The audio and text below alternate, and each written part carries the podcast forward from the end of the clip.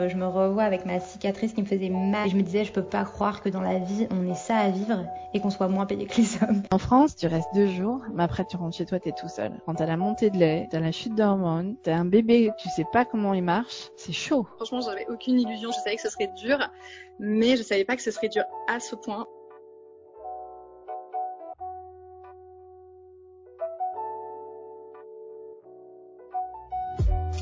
Écoutez le quatrième trimestre, saison 2, un podcast dédié à la période du postpartum, imaginé, présenté et réalisé par Sophie Baconin, à retrouver un mercredi sur deux.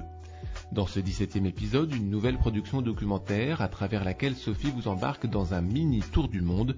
Les rencontres, une maman très marquée par son accouchement de plus de 53 heures, une seconde suivie dès les prémices d'une dépression postpartum et une troisième reconvertie en véritable professionnelle du quatrième trimestre. Le décor, le Canada, la Nouvelle-Zélande et les Pays-Bas, et des points communs, des césariennes et des postpartums mal vécus. Ceci est la première partie du postpartum autour du monde. D'autres destinations seront distillées au fil de la saison 2. Postpartum. Si ce mot tend à se démocratiser, il n'en reste pas moins que la France aurait bien besoin d'aller chercher un peu d'inspiration chez ses voisins humains plus ou moins lointains.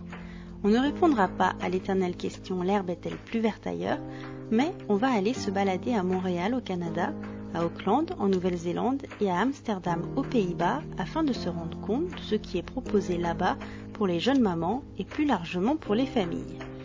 Évidemment, les témoignages que vous allez entendre sont subjectifs et n'ont pas de valeur absolue, mais permettent néanmoins d'élargir la réflexion sur l'accompagnement dans ce quatrième trimestre. Je parle de moi, euh, ce que je connais, parce que je pense que c'est très différent pour euh, chacune. Euh, donc en fait, moi, je suis tombée enceinte par surprise déjà. donc je n'avais pas en plus dans, l'idée d'avoir des enfants un jour dans ma vie, donc je n'y connaissais rien. J'avais juste en tête le nom d'un hôpital qui était assez réputé pour les accouchements. Je savais qu'il faisait très peu de césariennes et tout. Euh, et donc bah du coup, je me suis dit euh, voilà, je les appelle et au moins je serai sûre d'accoucher là-bas. On m'a donné euh, voilà tout un, dossier à remplir et tout et puis on m'a dit bah vous aurez votre premier rendez-vous à je crois 8 semaines. J'ai appris par la suite que tu pouvais très bien faire affaire avec une sage-femme qui allait dépendre de cet hôpital-là, etc. Euh, mais moi, je connaissais vraiment rien, donc euh, voilà, j'ai euh, j'ai appelé l'hôpital directement. Et donc en fait, la particularité, c'est que je n'avais jamais le même médecin en fait d'un rendez-vous à l'autre. Donc c'était que des médecins qui étaient dans l'hôpital, qui, étaient des médecins accoucheurs dans l'hôpital, mais on nous disait bah voilà, vous rencontrerez tout le monde comme ça selon bah, la date à laquelle vous allez accoucher, vous risquez de connaître la personne qui vous accouche. Amélie vit à Montréal depuis maintenant 9 ans, où elle s'est installée après ses études de traduction puis marketing. Elle est maman d'un petit garçon né en septembre 2019, mais elle n'avait pas prévu de tomber enceinte. Aussi, elle ne savait pas exactement qui appeler et comment faire pour le suivi de grossesse. Et pour le coup, elle a trouvé la méthode assez perturbante. Je trouvais que ça manquait vachement de personnalisation. On sentait que euh, les médecins en fait lisaient leurs fiches euh, à chaque fois et que euh, bah, des fois même ils se disaient ah oui donc non c'était jamais vu bah si en fait il y a deux mois on s'est vu puis vous avez bien aimé donc voilà on sentait que on sentait que ça, manquait énormément de personnalisation et et après évidemment tu as tes préférences en plus selon les médecins que tu vois donc bah, quand tu les revois pas d'un mois à l'autre tu te dis mince voilà ça aurait été quand même chouette que j'ai juste cette personne là et surtout a posteriori tu te dis ça aurait été bien que j'ai juste la même personne tout le temps en fait. Et j'avais pas été mise au courant de ça en appelant la première fois en disant bonjour je suis enceinte, euh, je veux me faire euh, suivre chez vous. On m'a pas du tout expliqué en fait que j'allais avoir euh, plusieurs médecins qui allaient me suivre et tout aucunement. Donc ça a été la surprise au deuxième rendez-vous de voir que c'était jamais la même personne en fait. Ça a jamais été clairement énoncé. C'est vraiment là dans cet hôpital là la manière dont il fonctionne. Julie a vécu 4 ans en Nouvelle-Zélande avec son conjoint. Désormais, ils sont installés à Sydney, en Australie, où elle travaille dans une agence web, mais c'est à Auckland qu'elle a vécu sa grossesse, son accouchement et une partie de son postpartum. À la base, elle et son conjoint Loïc n'avaient fait aucun plan sur la durée de leur expatriation. Et puis finalement, bien installés, ils ont décidé de se lancer dans la grande aventure de devenir parents. Mais Julie avait tout de même quelques a priori à la base, on s'était dit qu'on voulait trois enfants. ça me fait énormément rire quand j'y pense maintenant. Mais euh, et donc on s'était dit voilà, moi moi j'allais vers mes 30 21 ans, euh, on se disait bon, euh, voilà, si on veut trois enfants, il faudrait quand même lancer la machine. donc on s'était dit allez, on va y aller parce que ben je pense que toutes les nanas, on est un peu pareil. On pense qu'on va mettre hyper longtemps à tomber enceinte. Euh, voilà, j'ai mis un peu de temps aussi. Et, mais donc, on se disait, ouais, on va pas, on va pas perdre de temps vu que vu qu'on voudrait avoir une, une fratrie. Euh. La Nouvelle-Zélande, c'est vraiment hyper reculé, tu vois, en termes de médecine. Euh, voilà, c'est très différent du système français, tu vois. Genre, quand tu vas voir le médecin, tu sais jamais trop ce qu'il va te prescrire. Euh, le mec, il regarde sur Google en même temps que toi, tu vois. Là, bah, franchement, mec, j'aurais pu le faire, tu vois. Donc, euh, et, et, et, au niveau de la grossesse, j'avais pas énormément d'écho parce que j'étais un peu la première de mes copines à avoir un bébé euh, là-bas. Mais les, les, quelques petits échos que j'avais pu en avoir, c'est que c'était horrible, quoi. Enfin, en gros, euh, c'est que c'était euh, un truc hyper archaïque, euh, où limite euh, t'accouches dans les bois. Euh. c'est l'image que moi j'en avais, en fait, et des échos qu'on avait fait, parce qu'en fait, ils sont très, ils sont très euh, pousser sur le naturel. Euh, donc tu vois, je sais qu'en France, euh, il y a un grand débat sur l'accouchement physiologique, le fait de respecter plus le choix des femmes et, compagnie. En Nouvelle-Zélande, c'est carrément l'opposé, tu vois, genre c'est limite rare d'accoucher à l'hôpital et la péridurale. Enfin, quand tu dis que tu la demandes, les gens te regardent comme ça, genre ah bon, tu vas prendre la solution de facilité? Bah, bah oui, bien sûr.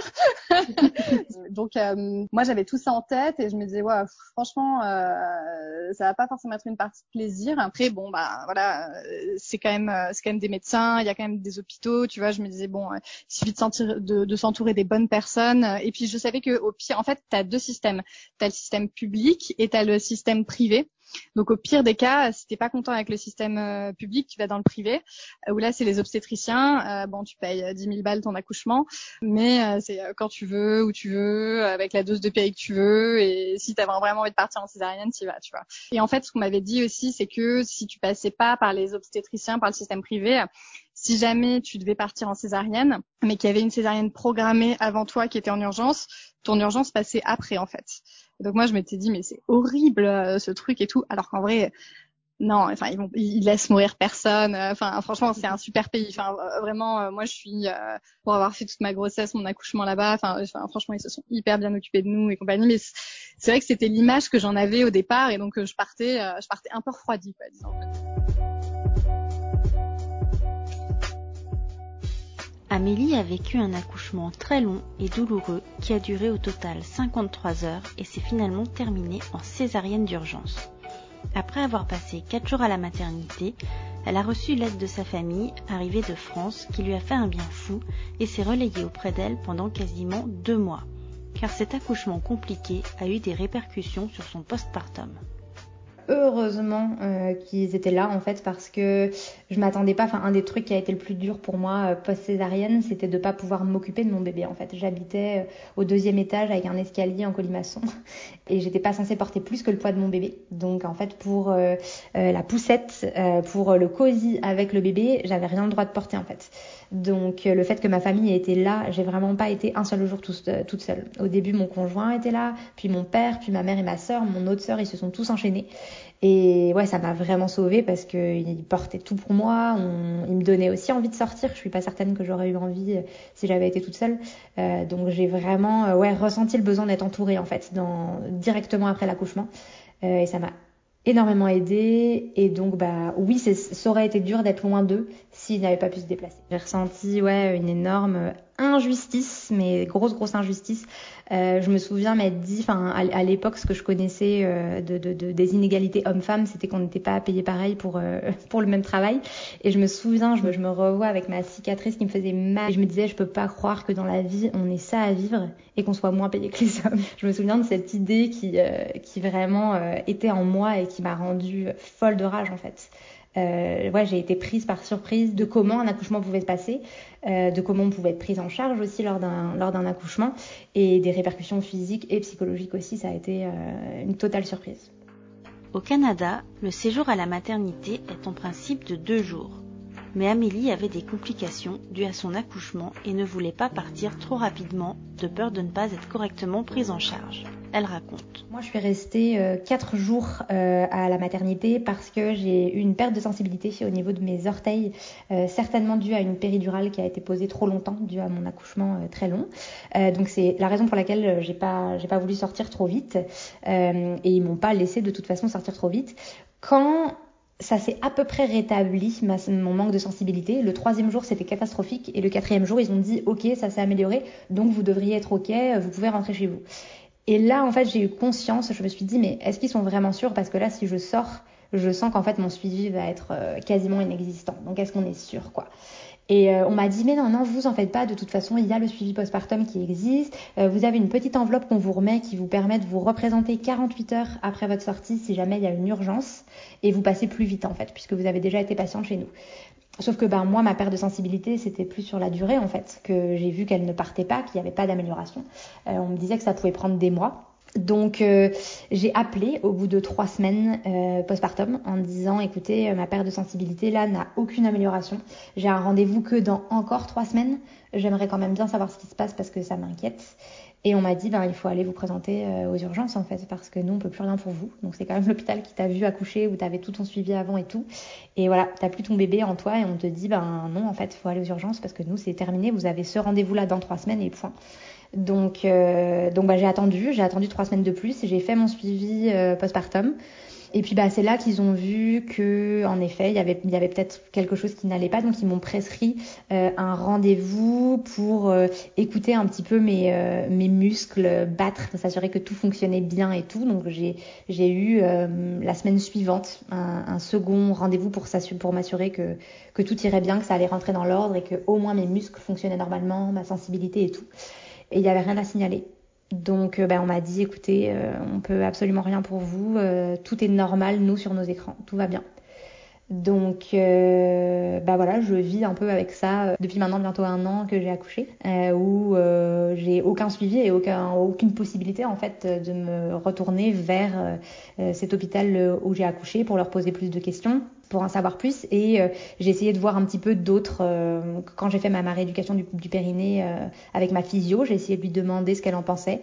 Elle a essayé de me donner des petits tuyaux mais voilà. Apparemment c'est la, la, spécialité de personne ce, ce, manque de sensibilité. Donc au Québec c'est ça. T'as as vraiment un rendez-vous aux six semaines et c'est terminé après son accouchement, Amélie avait eu la visite d'une infirmière à son domicile qui avait pris énormément de temps pour discuter avec elle et son conjoint, leur donner toute la documentation sur ce qui était mis en place dans leur quartier de Montréal, aussi bien des activités pour les parents, des temps d'échange en hôpital, des cours sur l'allaitement, sur la santé du bébé ou encore des ateliers.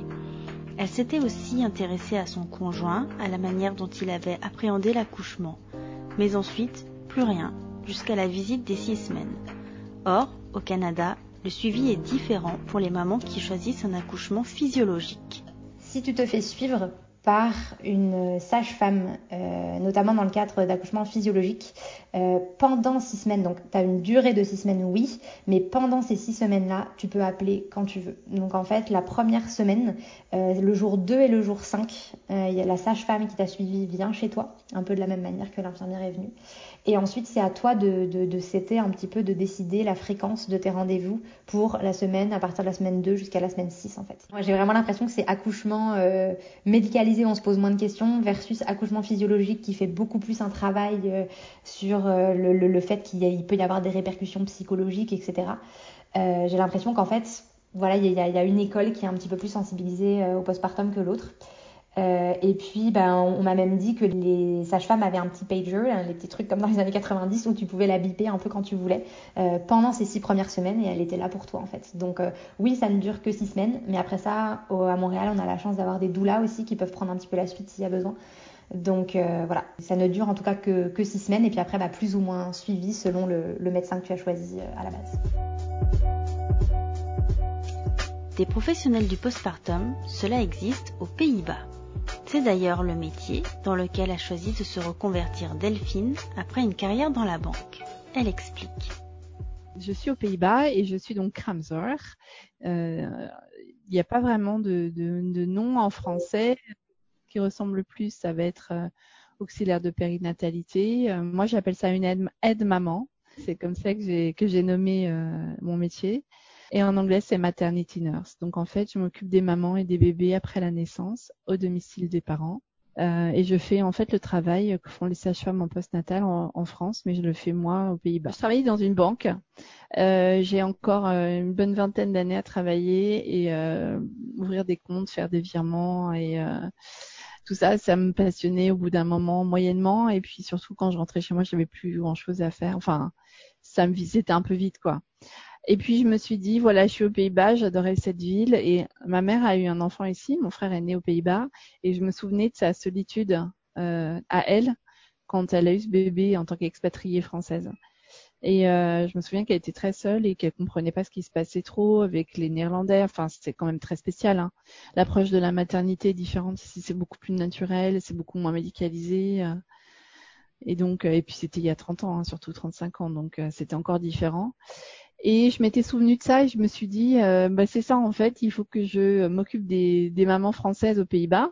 Et donc comme je connais très bien les deux cultures, euh, je, je voilà, je me suis plongée sur comment faire bah, pour les aider et j'ai rencontré des sages-femmes qui m'ont en fait parlé de ce métier. Et j'ai rencontré une Kramzer, donc, qui m'a dit, et, en, en, en, parlant avec elle, j'ai trouvé ça incroyable.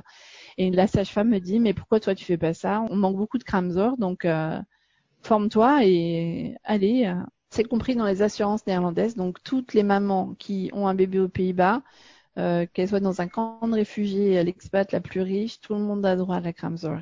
Ça fait partie du service. Euh, euh, voilà. Et donc moi j'ai des collègues néerlandaises qui travaillent justement avec les, mamans syriennes et et ce sont des, je, suis dans des groupes de discussion et je, vois leur, travail et c'est tout à fait différent évidemment de, de ce que moi je fais, mais c'est tout aussi magnifique quoi puisque finalement, une maman qui met un bébé au monde, peu importe, euh, ça reste euh, un moment euh, où la maman est vulnérable et où elle a besoin d'aide et où on est là pour les aider. La Kramzorg vient donc au domicile des jeunes parents pour un total de 49 heures à répartir sur 8 jours. Une aide précieuse, accessible à tous les parents et remboursée par les assurances. Comme Delphine est aussi maman de trois enfants, j'ai voulu en savoir plus sur son ressenti de ces différents postpartum qu'elle a vécu en France. J'ai accouché en France, j'ai eu trois césariennes, donc c'était un peu compliqué parce que je suis restée longtemps à la maternité, je suis restée cinq jours à chaque fois. Et euh, j'ai pas énormément de souvenirs, j'ai surtout le souvenir que je me sentais seule en fait. Je me sentais pas mal seule, euh, aussi parce que le père était absent Hein, forcément, il retravaillait, donc il y avait ça. Euh, pour mon fils aîné, euh, ouais, je, je, me, je, me, souviens que j'étais pas mal seule, mais j'ai plus trop trop de souvenirs en fait, donc euh, ça devait aller, je pense, on va dire. Et pour ma fille, comme je m'étais souvenu de cette solitude, j'avais fait de la sophrologie en préparation à l'accouchement, que j'avais vraiment vraiment adoré. Et la sage-femme euh, qui m'avait suivie faisait des cours de préparation à l'accouchement et elle faisait aussi le groupe maman-bébé pour après. Et après, j'avais retrouvé les mamans avec qui j'étais dans le groupe avant et on se retrouvait une fois par semaine et ça m'a fait beaucoup, beaucoup de bien. C'était des groupes de parole, il y avait un peu de méditation, il y avait un petit peu de bah, de sophrologie aussi, de recentrage en fait, on va dire. C'était super chouette, j'ai adoré. Et puis pour mon dernier, bah, comme j'en avais déjà deux, euh, c'était compliqué de prévoir autre chose. Je savais que ce serait mon dernier bébé. Donc j'étais en, en, osmose totale avec lui, surtout que son, sa naissance a été euh, un peu compliquée puisqu'il est né euh, sous anesthésie générale puisque la péridurale n'a pas pris quand ils ont commencé à m'inciser en fait pour la césarienne. Donc notre rencontre a été un petit peu euh, décalée, on va dire, mais j'ai rattrapé euh, beaucoup après.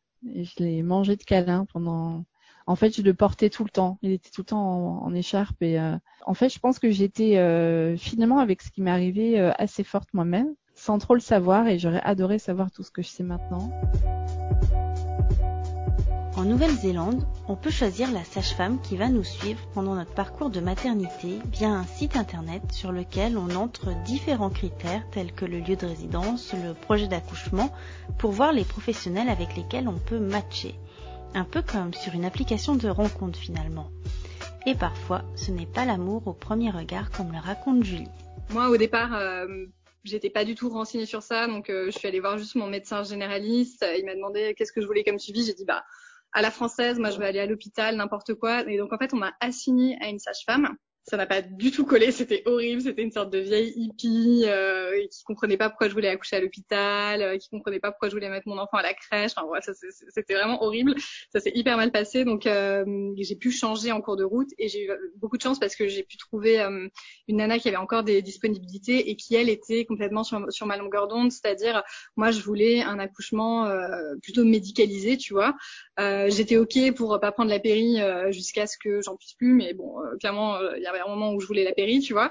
Euh, et pareil, j'avais pas envie qu'on me colle la pression sur l'allaitement. Et j'arrêtais pas de lui dire, enfin franchement, si euh, il y a un moment où il y a quoi que ce soit, j'ai pas, pas envie de, pousser pendant 15 heures euh, juste pour faire un accouchement en voix basse. Si je veux partir en césarienne, en vrai, je suis contente. Je, enfin, j'ai pas, hyper envie de faire ça, donc vraiment.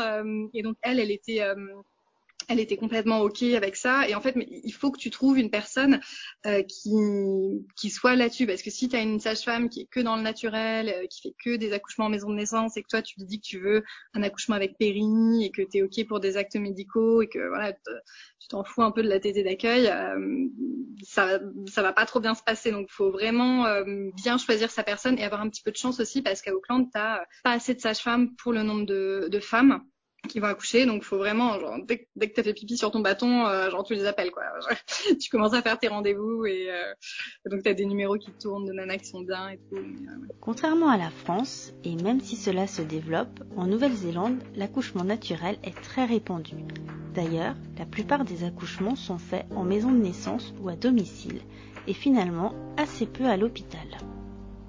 Je dirais qu'il y a une majorité d'accouchements qui se fait en maison de naissance. Et euh, franchement, les maisons de naissance, elles sont canons euh, parce que j'avais fait mes cours de préparation à la naissance là-bas et ont visité les salles. Enfin, c'est trop bien. T'as des lumières tamisées, t'as as des grosses piscines, à la limite avec euh, limite jacuzzi. T'as aucun lit euh, d'hôpital, tu vois. C'est des sortes de tatamis avec des formes. Ta famille peut être là. Enfin, c'est vraiment pensé très parce que t'as aussi la culture maori où ils sont très famille, tribu. Donc ça a aussi imprégné tout ça. Et donc je dirais que ta majorité en maison de naissance. Tu as aussi beaucoup d'accouchements à domicile et même pour des euh, pour des primipares, pour des nanas pour lesquelles c'est le premier bébé, avant de faire ça à domicile, euh, tranquillou. Euh, et, euh, et après, tu as, quand même des accouchements à, l'hôpital, mais c'est vrai qu'il y en a moins. Je dirais que c'est un peu plus peut-être les accouchements pathologiques. Et c'est vrai que la, la première sage-femme que j'ai vue, moi quand je quand, elle m'a demandé où est-ce que je voulais accoucher, bah, pour moi c'est même pas une question. Je dis bah enfin voyons à l'hôpital. Et elle m'a regardé, elle m'a dit mais enfin vous êtes jeune, vous êtes en bonne santé, vous n'avez aucune raison d'accoucher à l'hôpital. Et là, c'est là où je lui ai dit, mais je veux ma péridurale. de quoi on parle? Mais, euh, mais c'est vrai que pour des personnes qui sont dans euh, une approche beaucoup plus naturelle, euh, physiologique et compagnie, c'est vraiment génial parce qu'ils sont, ils sont formés là-dedans. Euh, tu as beaucoup de hypnobirthing, euh, ce genre de choses. par contre, ils font pas d'autonomie, ils savent pas ce que c'est. J'étais hyper surprise moi je voulais trop faire ça j'étais trop bien on va mettre nos mains le bébé il va faire des cabrioles et tout et puis bon bah à chaque fois, j'étais autonomie, non, et, il me regardait, il était, ah bah non, je connais pas, donc, euh, j'étais un peu surprise à ce niveau-là. Aux Pays-Bas aussi, l'accouchement naturel est beaucoup plus présent qu'en France. Et d'ailleurs, pour les péridurales, il y a une petite subtilité à connaître. En France, un rendez-vous avec un anesthésiste, on sait tu veux une péridurale, voilà.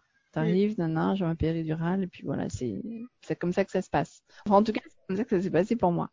Ici, quand tu veux une péridurale, tu dis ah oui, vous êtes française, vous avez une péridurale. Bon, très bien. Hein et alors on dit bon, alors si l'anesthésie c'est là au moment où vous venez, vous aurez une péridurale. Et à présent, les clientes euh, n'ont pas toujours eu des péridurales, mais elles ont toutes eu des bébés. J'ai l'impression aussi euh, moins de touchés vaginaux, il y a moins de Enfin, le suivi, il est nickel. Hein. Je veux pas non plus, euh... mais il est, il est différent c'est moins invasif, j'ai l'impression. C'est suivi par un cabinet de sage-femme, sauf si tu as une pathologie. Dans ce cas-là, il faut aller à l'hôpital, il est suivi par l'hôpital et par un gynécologue. Mais le gynécologue euh, tu vas le voir que quand tu as un problème. Tu vas pas le voir sinon. Et donc même pour euh, pour prescription de pilules ou pour faire un frottis, c'est chez ton médecin normal. C'est même fait par l'assistante du médecin. La péridurale et le manque de suivi en postpartum au Canada, c'est clairement ce qui reste en travers de la gorge d'Amélie. Car avec un accouchement de 53 heures, une forte dose de péridurale, Aujourd'hui encore, elle ne sait pas si elle va retrouver les sensations dans ses membres inférieurs et notamment ses pieds. C'était à l'hôpital par un médecin. Donc la, première fois, c'était un médecin que j'avais pas vu, et ensuite ils font en sorte que tu vois le médecin accoucheur. Euh, dans un deuxième temps, euh, donc euh, oui, on te pose des questions assez franches en te demandant combien de relations sexuelles tu as eu depuis depuis ton retour de couche. Puis là, tu dis ok, donc apparemment, faut que je donne un chiffre, sauf que mon chiffre est zéro. Donc est-ce que c'est normal? Mais ouais, c'est ça, on te pose un peu, ils font leur petite checklist en fait, mais ça reste encore une fois très peu personnalisé finalement. En plus, la, personne qui m'a enfin qui a tenté de me faire accoucher par voie basse, ça n'a pas fonctionné, le shift a changé, donc j'ai eu une autre médecin qui m'a fait ma césarienne, donc tout ce qu'on a pu dire, c'est euh, oh là là, euh, désolé de vous avoir laissé si longtemps dans cet état-là, il n'y avait rien qu'on pouvait faire et on refait un peu le match et tout, mais bon voilà, enfin on est six semaines plus tard. Euh, moi, ce que je veux maintenant, c'est retrouver l'usage de mes jambes comme avant et et aller bien quoi. Donc donc ouais, c'est c'est pas c'est c'est pas très tourné vers le futur en fait c'est ça a été beaucoup sur euh, voilà ce qui s'est passé avant et désolé et oui tenez voici votre ordonnance pour aller euh, faire checker vos muscles de vos jambes et de vos pieds et, euh, et bye bye bonne continuation je pense que j'aurais aimé que peut-être plus un suivi psychologique peut-être une personne en face qui saurait répondre à un désarroi qui finalement était plus euh, oui j'avais des petites questions sur bah là est-ce que euh, est-ce que euh, mes petites adhérences que j'ai à mon à ma, ma cicatrice est-ce que ça va pouvoir se régler? Ça oui c'est sûr qu'un médecin ça m'a aidé qu'il soit là pour me dire mais oui vous en faites pas ça revient vite etc mais il y avait plein de questions psychologiques où voilà on se dit est-ce que c'est normal que je sois dans cet état? Est-ce que c'est normal que je sois perdue? Est-ce que est-ce que ça va revenir et tout? Alors j'ai entendu des, des femmes qui disaient qu'elles avaient un suivi psychologique dès leur chambre d'accouchement moi, personnellement, pour moi, je crois que ça aurait été trop tôt parce que j'aurais pas su mettre un peu des, mots là-dessus et tout. Mais je crois qu'une prescription chez un psychologue pour une durée de deux ans devrait être quasiment euh, obligatoire, quoi. Enfin, je veux dire, une prescription valable deux ans pour une première prise de rendez-vous. Donc oui, on peut le faire par soi-même après et tout, mais le fait qu'un un médecin puisse nous dire, voilà, si vous avez besoin de ça, c'est normal, je crois que ça, ça, ça compterait énormément en fait, parce que euh, bah, on se demande si tout ça est normal, si on est la seule à le vivre, euh, si euh, comment ça se fait que nos amis qui ont accouché avant nous ne nous en ont pas parlé. Euh, toutes ces questions-là qui font du postpartum, cet énorme point d'interrogation quand, on arrive dedans les premiers jours. Quoi. À l'inverse, l'accompagnement en Nouvelle-Zélande est très complet, aussi bien physiquement que psychologiquement. Ce qui a été salvateur pour Julie qui commençait à plonger dans la dépression postpartum. Franchement, tu as un accompagnement qui est vraiment super. Donc, toujours ta même sage-femme que tu as vue, euh, qui est accouchée normalement si, euh, si ça s'est bien passé. Et donc, elle vient te voir, euh, je crois, le jour de ton retour à la maison. Après, elle vient te voir deux jours après. Et pendant, je crois, les deux, trois premières semaines, elle vient deux fois par semaine, plus s'il y a besoin, si t'es pas bien, si t'as mal, si tu te sens pas bien. Et après, pendant les trois autres semaines, donc, elle vient une fois par semaine. Donc, en, gros, pendant six semaines post-accouchement, euh, tu quelqu'un qui vient à la maison pour euh, checker toi, le bébé, euh, euh pour s'assurer que voilà mentalement ça va. Et, et, tu vois, par exemple moi dans mon cas, franchement c'était hyper dur. j'étais j'étais épuisée. En plus j'avais fait une hémorragie, donc j'étais j'étais vraiment très fatiguée. Léonard dormait. Enfin, c'est un nouveau-né quoi, mais il dormait pas. Enfin et puis j'étais très isolée, ma famille n'était pas là et donc franchement ça allait pas trop. Et donc euh, elle m'a assez vite dit que euh, voilà je commençais à faire une dépression postpartum et donc tout de suite euh, elle a mis en place plein de choses. En fait il y a plein de choses que le gouvernement met en place donc tu dois aller voir ton médecin traitant et donc là il te fait une sorte de questionnaire pour évaluer ton degré de, de dépression postpartum et en fonction de ça donc il va te mettre sous médicaments et plus moi je sais que euh, il y a plein d'organismes qui m'ont contacté. Tu vois, j'ai une psy qui est venue à domicile et qui pouvait me suivre pendant toute l'année de, de, la naissance de Léonard. Euh, j'ai été onboardée sur un programme aussi de dépression postpartum, des groupes de, des groupes de parole. Aussi, euh, ils ont mis à ma disposition euh, des, des, crédits d'heures euh, de quelqu'un qui venait à la maison euh, deux heures par semaine et qui pouvait soit s'occuper de Léonard, soit faire à manger, soit faire le ménage, ce que je voulais en fait, du, mais pour, pour, pour me soulager. Euh, il y a des gens qui m'ont apporté des repas congelés. Euh, j'ai euh, des consultantes en lactation qui sont venues, des consultantes de sommeil pour regarder Léonard et pour m'aider. En gros, elles sont juste là pour te taper sur la cuisse et dire ça va, ça va aller, tu, tu te débrouilles bien. Toi, c'est horrible. Et puis, mais tu vois, elles viennent et, et tout ça, c'était, j'ai pas déboursé un centime. Et comme Amélie au Canada, Julie, elle, en Nouvelle-Zélande, à l'autre bout de la planète, a vraiment été ressourcée grâce à la visite de sa maman. J'avais aucune illusion, je savais que ce serait dur, mais je savais pas que ce serait dur à ce point, vraiment. Et je me souviens, ma mère, elle voulait absolument être là pour la naissance, pour m'aider. Et moi, j'arrêtais pas de lui dire, mais euh, euh, laisse-nous un petit peu le temps de nous découvrir. Euh, toi, tu peux arriver après. Donc, elle est arrivée quand il avait cinq semaines. Et franchement, c'était, mais ça, elle m'a sauvé la vie parce que j'étais, enfin, c'était, c'était, c'était trop dur. Et donc, elle a pris, elle a pris vachement le relais. moi, j'ai pu redormir un petit peu. Et puis, le simple fait de, enfin, tu peux ne pas t'occuper de ton bébé et quand tu t'en occupes, c'est que tu as vraiment envie de le faire, tu vois. Enfin, je trouve que c'est en fait, c'est à partir du moment où il est arrivé que j'ai vraiment commencé à nouer un lien avec euh, mon fils. Euh, parce qu'avant, c'était vraiment bah voilà, euh, faut que je le maintienne en vie. Euh, et, c'est horrible parce que tu comprends rien. Voilà, il passe son temps à hurler. potentiellement, il a la rate en feu. Potentiellement, son aile gratte. Mais il y a aucun moyen de savoir des deux vraiment quel est le truc. Enfin, c'est hyper dur, je trouve. Et, et ouais, quand, quand elle est arrivée, vraiment, ça m'a ça m'a soulagé euh, énormément hein, parce que ouais c'était hyper isolé enfin moi moi j'ai trouvé que c'était hyper isolé la, la fatigue physique euh, c'est hyper dur Léonard il, mangeait toutes les deux heures donc autant te dire que bah, tu le recouches toi t'essaies de te rendormir potentiellement tu dors 40 minutes euh, il est déjà réveillé donc euh, ouais c'était Ouais, c'était chaud. Mais moi, je me souviens quand elle m'avait dit au départ qu'elle restait cinq semaines euh, avec mon mec, on était ah oui génial, puis on se regardait, putain c'est un petit peu long quand même. Et quand elle est partie, on était ah, mais non mais pars pas, c'est horrible, reste avec nous. Mais bah, après on s'en est quand même sorti, mais parce qu'il avait il avait grandi, mais ouais ouais ouais, franchement ça, nous a fait un bien fou en fait. Et puis en fait euh, c'est bête, mais de de, de la voir mon fils, ça m'a ça m'a montré comment l'aimer un petit peu. Et c'est la psy qui m'avait dit ça. J'étais ah mais oui, c'est exactement ça. Parce que départ, euh, moi j'étais vraiment juste dans une relation un peu transactionnelle. Enfin, tu vois, je, je me souviens, pareil, la psy elle m'avait demandé qu'est-ce que vous ressentez pour Léonard et moi je lui avais dit bah franchement, je le trouve adorable, je le trouve très mignon, je trouve que c'est un beau bébé et je lui avais dit et and I wish him well. Vraiment, je lui souhaite que du bien.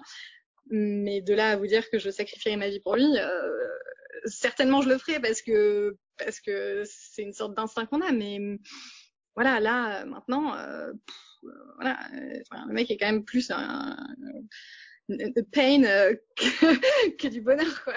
Et, euh, et c'est vraiment quand elle est arrivée que euh, c'est hyper marrant parce qu'au tout départ, quand elle était là, je me souviens le premier ou le deuxième jour, elle, elle, elle, elle, avait des étoiles plein les yeux, elle arrêtait pas de me dire oh, mais c'est que du bonheur, ma chérie, pas vrai. Et moi, j'étais là avec mes valises sous les yeux, l'envie de le jeter par la fenêtre. J'étais, mais non, mais c'est un peu de bonheur parfois, mais c'est pas, c'est pas du tout que du bonheur, quoi.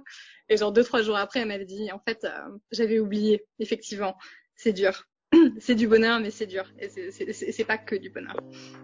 D'ailleurs, au départ, Julie avait peur que la présence de sa maman dans leur tout nouveau cocon familial soit un peu trop longue, trop fatigante, et finalement, elle ne voulait plus la laisser partir. Il en est de même avec Delphine quand elle se rend chez ses familles après la naissance du bébé. Au départ, c'est vrai que les mamans euh, françaises sont toujours un peu surprises. Et puis, euh, au final, elles sont euh, ravies. Souvent, elles ont au moins une copine ou une cousine ou une sœur ou une quelque chose qui est enceinte en même temps. Et quand elles disent ah là là, je dois coucher à la maison ou ah là là, je rentre au bout de 6 heures, c'est ah là là, ma pauvre, ma pauvre. Et puis après, quand elle, elle est dans dans sa dans, dans sa semaine postpartum avec moi, ben en fait, elle dit ah c'est trop bien et la maman en France, elle, euh, elle dit ah oui, toi, t'as as ça, ah bon, c'est sympa quand même. Alors avec mes propres clients, comme ils me connaissent en général euh, dès le septième mois de grossesse, ils ont appris à me connaître et donc du coup, quand j'arrive, euh, ils m'attendent quand même. Et, je fais partie du truc, donc donc j'ai pas trop ça. J'ai plus ça quand je travaille avec des bureaux de naissance où je connais vraiment pas les familles, parce qu'en fait j'ai vraiment cinq minutes pour que les parents me fassent confiance. C'est-à-dire que quand, quand ils ouvrent la porte, euh, il faut que moi, en cinq minutes, avec mon plus grand sourire, je leur dise Hello les gars, je suis là pour vous aider, je viens passer huit jours chez vous, demain matin je serai dans votre lit, et ça va bien se passer ensemble. Donc j'ai très peu de temps pour euh, pour que pour que ça matche quoi. Et j'ai, presque pas le droit de me louper. En France, tu restes deux jours, mais après tu rentres chez toi, tu es tout seul. Et sortir à J plus 2, quand t'as la montée de lait, t'as la chute d'hormones, que t'as un bébé, tu sais pas comment il marche, c'est chaud. Euh, ils ont besoin de vraiment pas mal de parler, euh, d'écouter. Euh, ils ont besoin d'avoir des astuces, des, trucs, savoir. Bah, au départ, hein, c'est pas compli compliqué. Comment on fait pour tourner un bébé Comment on fait pour le mettre sur le ventre Comment on fait pour lui donner le bain Comment on sait pourquoi il pleure et pourquoi est-ce qu'il pleure là Mais je comprends pas. Je viens de lui donner à manger. Il a la couche propre. Tous ces petits trucs là. Voilà, moi je leur explique. Je parle beaucoup bébé je, voilà, je leur parle tout le temps. Euh, alors c'est marrant parce qu'au départ, euh, les parents sont un peu surpris. Et puis comme ils me voient parler au bébé tout le temps, bah, du coup ils parlent aussi au bébé. J'aime beaucoup aussi parler avec les papas euh, parce que les papas me secondent, c'est un peu mon bras droit. Je cuisine avec eux, j'aime bien. On, voilà, on discute, ils me racontent souvent aussi parce que c'est pas rien de devenir père, hein, c'est aussi un, une aventure. Ça ramène aussi à la propre histoire avec son propre père, donc du coup, ils me racontent, euh, ils me parlent de leur père, de leur enfance, de leur grand-père parfois. Et, euh, et c'est hyper émouvant. Moi, j'aime beaucoup les écouter parler. C'est chou comme tout. Et puis euh, les pères aussi, c'est pas comme la maman. La maman, elle, elle a le bébé, elle le porte, elle le sent. Alors le père, il est à côté, il voit bien que sa femme change, etc. Mais ils deviennent vraiment pères quand on leur met euh, dans les bras. C'est à ce moment-là que la magie s'opère. Alors euh, du coup, euh, je fais aussi, euh, je leur propose de faire du pot à pot. donc je le fais avec la maman évidemment, mais aussi avec les papas. C'est mignon parce que je les, mets en pot à pot avec le papa et puis je les laisse tranquilles. Souvent la maman se repose et le papa est avec moi dans une autre pièce et du coup ça m'est arrivé plusieurs fois où je dis bon bah écoute je suis, là si tu as besoin, je fais autre chose je suis dans la cuisine ou peu importe. Et puis euh, en général, euh, ça dure pas très longtemps. Au bout de 5-10 minutes, hé euh, Delphine, tu sais. et puis ils me racontent des trucs comme ça. Et, ils sont trop bien. Et une fois, il y a un papa qui m'a, qui, qui, était comme ça un peu à peu, qui m'a dit, oh, oh là là, mais je suis tellement content que tu sois là, mais oh, oh mais c'est tellement génial tout ça. on voit le bonheur. Je sais pas comment dire. On voit une espèce d'émotion hein, qui, qui sort et, et j'ai le droit de partager ça. Mais si Delphine arrive à se faire une place de choix grâce à son métier de Kramzorg aux Pays-Bas, on se rend compte que bien souvent, le deuxième parent a du mal à être pris en considération par le corps médical et est, de ce fait, mis à l'écart. Amélie, au Canada, explique. Je trouve qu'elle est, qu'elle est reconnue euh, légalement avec ce congé parental de 5 semaines, ça c'est euh, ce congé paternité pardon de 5 semaines, plus la possibilité de le partager juste déjà de savoir que tu as cette possibilité là, c'est reconnaître le deuxième parent. Euh, j'ai trouvé ça hyper touchant que l'infirmière pose des questions 24 heures après euh, l'accouchement à mon conjoint, enfin 24 heures après la, sortie de la maternité. Je trouvais que c'était vraiment euh, le reconnaître en tant que parent qui a une importance. Euh, par contre, pour tout ce qui est suivi et tout, euh, bon bah voilà, c'est la femme et la femme et la femme quoi. On vient checker ta, ta hauteur utérine et tout, on demande pas au papa comment ça va quoi. Euh, donc euh, au début je m'étais présentée avec lui le tout premier rendez-vous. Le deuxième il n'était pas là et on m'a demandé si le papa était impliqué. On m'a demandé, on m'a dit, on m'a dit ça va, je vois que le papa n'est pas là, il est voilà, il est impliqué dans le dossier, tout va bien dans le couple quoi. Ils ont fait un petit check et après ça plus rien. Euh, on lui a jamais à lui posé des questions euh, directement finalement. Même pendant les 53 heures où il était là avec moi, euh, voilà. Même lui d'ailleurs rappelait l'hôpital pour dire là il faut qu'on vienne, elle va pas bien et tout. Et, et on lui disait bah passez-la nous en fait. Même si elle a des contractions, même si elle peut pas parler, passez-la nous. Donc lui avait même pas ce, ce, pouvoir de pouvoir parler pour moi. C'était vraiment centré sur la maman beaucoup. D'autant qu'Amélie a vécu un accouchement traumatisant. Son conjoint était avec elle tout au long de cette épreuve qui l'a beaucoup marqué lui aussi. Lui m'a avoué après coup qu'il a cru que j'allais y passer, en fait, carrément. Euh, lui a été en plus en pleine conscience de tout. Hein. Euh, moi, c'est sûr que j'ai été complètement shootée euh, assez rapidement. Mais lui euh, a vu tous les petits regards échangés entre les infirmières quand le cœur battait moins bien, tous les regards inquiets et tout que moi, je n'ai absolument pas vu. donc pour lui aussi, ça a été hyper traumatisant. On a bien, bien pleuré tous les deux en rentrant de la maternité où il m'a dit, mais j'ai cru à un moment donné que j'allais juste pas te revoir, en fait. Euh, donc ouais, lui aussi a un traumatisme dû à ça et, ouais, pour lui aussi l'accouchement c'est un souvenir qui n'était pas nécessairement évident, bien sûr. On lui a jamais demandé de revenir là-dessus non plus, jamais jamais. On lui a jamais dit et vous monsieur comment avez-vous vécu ça quoi? Pas du tout. Donc, euh, donc non, lui est resté avec lui et lui-même. On en a parlé beaucoup à deux, mais on n'a eu aucun, euh, non, aucun spécialiste euh, de proposer en tout cas euh, pour nous suivre là-dedans, pas du tout. Donc, euh, bah, j'ai essayé de, ouais, de, de, faire ce que je pouvais moi, enfin, et, tous les deux, quoi. On a essayé de faire en sorte de se rassurer, de se dire voilà, on est les deux là, tout va bien. oui, ça a été un accouchement dur, mais c'est pas toujours comme ça, et, on est vivant, et notre bébé est en santé, et c'est tout ce qui compte. Mais on est, on a été livré à nous-mêmes, quoi, comme beaucoup de parents, pendant le postpartum, c'est clair. Autre point à prendre en compte dans l'implication des coparents, la durée des congés d'accueil de l'enfant. Si la France vient d'allonger le congé de paternité et du second parent en passant à 28 jours, dont 7 obligatoires, comment cela se passe en Nouvelle-Zélande, aux Pays-Bas et au Canada? Toutes les nanas quasiment prennent un an de congé mat. Euh, et donc c'est vraiment c'est vraiment l'affaire des l'affaire des meufs quoi. Enfin tu vois il y a, y a, quasiment pas de congé pat pour le père donc, euh, si tu as envie de t'impliquer, euh, il te laisse ta place, mais c'est quand même souvent une affaire de nana, je pense. L'État te donne, je crois que c'est 22 semaines payées au SMIC, et euh, mais tu as, as, le droit légalement de prendre jusqu'à un an. Et ces 22 semaines, elles commencent généralement... Euh, ben, tu vois, en France, euh, les nanas s'arrêtent, je crois, six semaines avant l'accouchement. En Nouvelle-Zélande, elles s'arrêtent généralement deux semaines, une semaine avant, parce qu'en fait, euh, ça commence le jour où tu t'arrêtes. Donc, euh, si jamais tu t'arrêtes six semaines, bah, tu as perdu six semaines, tu vois, sur tes 22 semaines. Donc, souvent, tu vas un petit peu jusqu'au bout. Euh, et, euh, et, donc, parfois, les entreprises, par exemple, je sais que chez Pernod, euh, eux, pendant trois mois, tu vas être à full salaire, en fait. Euh, et après, tu peux avoir la compensation de l'État. Et après, si tu veux prendre ton année, et eh ben, bah, ce sera sans salaire, mais euh, en tout cas, tu es assuré de retrouver ton poste quand tu reviens. Pour les mecs, euh, L'État, je crois, te donne cinq jours, donc une semaine au taux SMIC. Euh, et en fonction des entreprises, je sais que Loïc, lui, il, avait deux semaines euh, full salaire en tant que secondary caregiver. Donc moi, j'étais le primary parce que j'étais avec Léonard tout le temps et lui, c'était le support. Donc en tant que support, il avait le droit à deux semaines. Et si j'étais retournée au boulot plus tôt, euh, il aurait pu passer primary caregiver et dans ce cas-là, il aurait pu prendre dix semaines de plus. Alors le congé maternité, je crois que c'est comme en France. Il me semble de mémoire que c'est pareil, six semaines avant, dix semaines après, mais enfin, ah bah, c'est ça rien de rien de d'extraordinairement plus. En revanche, le congé du partenaire, cinq jours les premiers jours, et ensuite cinq semaines à prendre au cours des six premiers mois. Euh, après, c'est à étaler en fonction de comment tu travailles avec ton employeur. Je sais que j'avais entendu une histoire où euh, le papa avait pris, par exemple, tous ses mercredis euh, en plus de quelques semaines.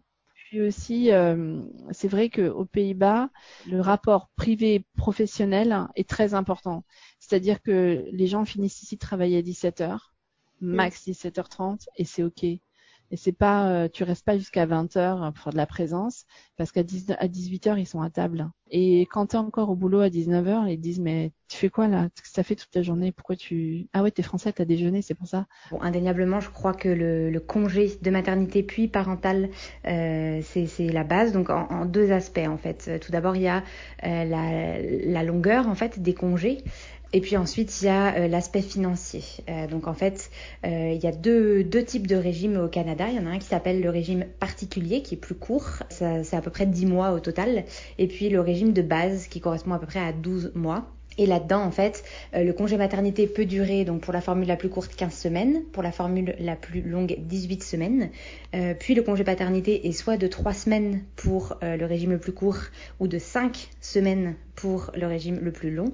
Euh, donc ça, déjà, le, le, congé paternité, je crois que c'est vraiment euh, c'est une lutte en France et c'est quelque chose que nous, on a acquis au Canada et qui est fort appréciable. Euh, et puis ensuite, bah, il y a la longueur du congé parental qui donc est de 25 semaines pour la partie la plus courte, de 32 semaines pour le régime le plus long. Euh, et puis bah là, c'est partageable entre les deux parents, donc ça veut dire que tu peux soit le prendre en même temps, mais ça veut aussi dire que le papa pourrait potentiellement se retrouver seul avec l'enfant pendant un congé parental.